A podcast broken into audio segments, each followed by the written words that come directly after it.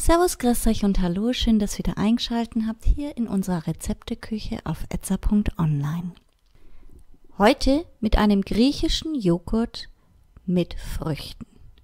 Die hier angegebenen Zutaten reichen für zwei Portionen.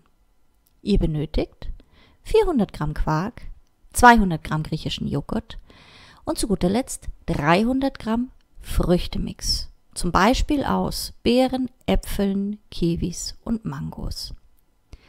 Kommen wir zur Zubereitung. Den Quark und den Joghurt vermischen, die Früchte waschen, putzen und kleinschneiden und unter die Quark-Joghurt-Mischung heben und servieren. Fertig!